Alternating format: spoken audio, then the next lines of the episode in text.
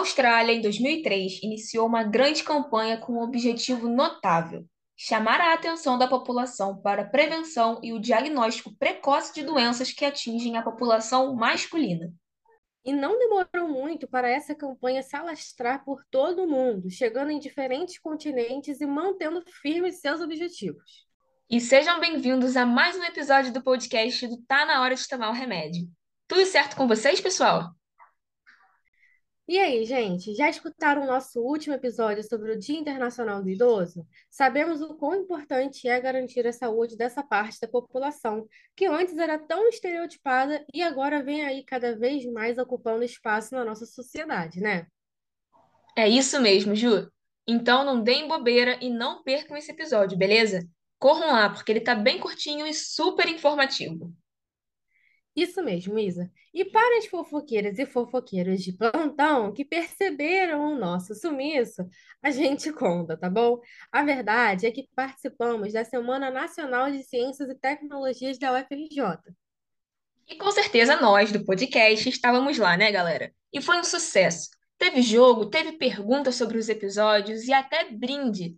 Ou seja, foi muito divertido. Verdade, Isa, e cansativo também, viu, gente? Por isso, nosso sumiço. Mas voltamos com tudo, hein?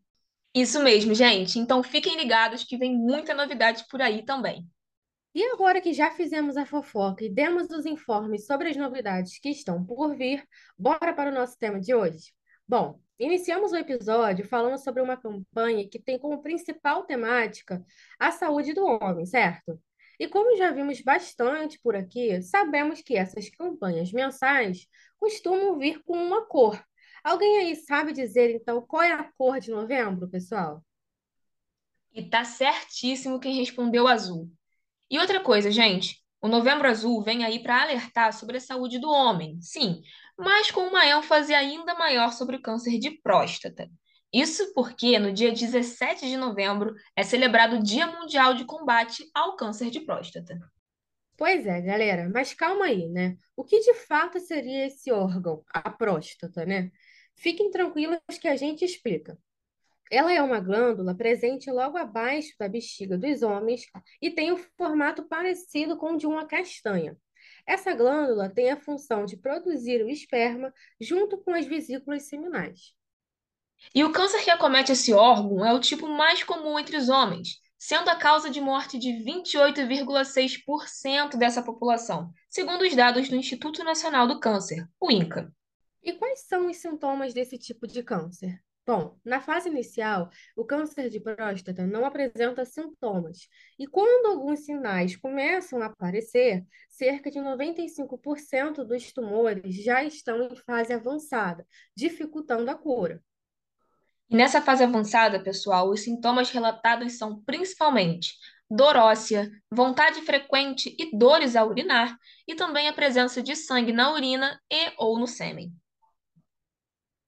E existem alguns fatores de risco para esse tipo de câncer que valem a pena ser falados, como o histórico familiar de câncer de próstata em irmãos, tios e a obesidade. Bom, e quais são os tratamentos? Será que existe algum tipo de prevenção? Bom, pessoal, essa parte talvez seja o auge do episódio de hoje. Afinal de contas, a prevenção para essa doença gera muito preconceito e ainda é um grande tabu na sociedade. Pois é, Isa. E o mais importante disso tudo é que a única forma de garantir a cura do câncer de próstata é o diagnóstico precoce. E como ele é feito? Bom, mesmo na ausência de sintomas, homens a partir dos 45 anos com fatores de risco ou 50 anos sem esses fatores devem ir ao urologista, um médico que realizará o chamado exame de toque retal.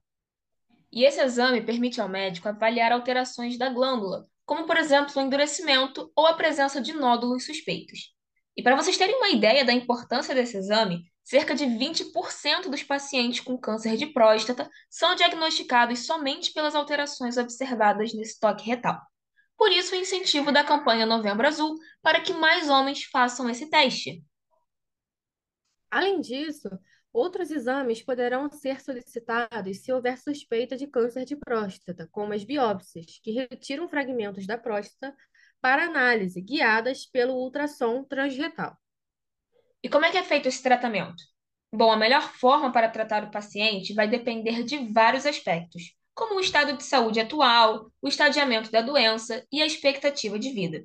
Em casos de tumores de baixa agressividade, a opção da vigilância ativa, na qual periodicamente se faz um monitoramento da evolução da doença, intervindo se houver uma progressão da mesma.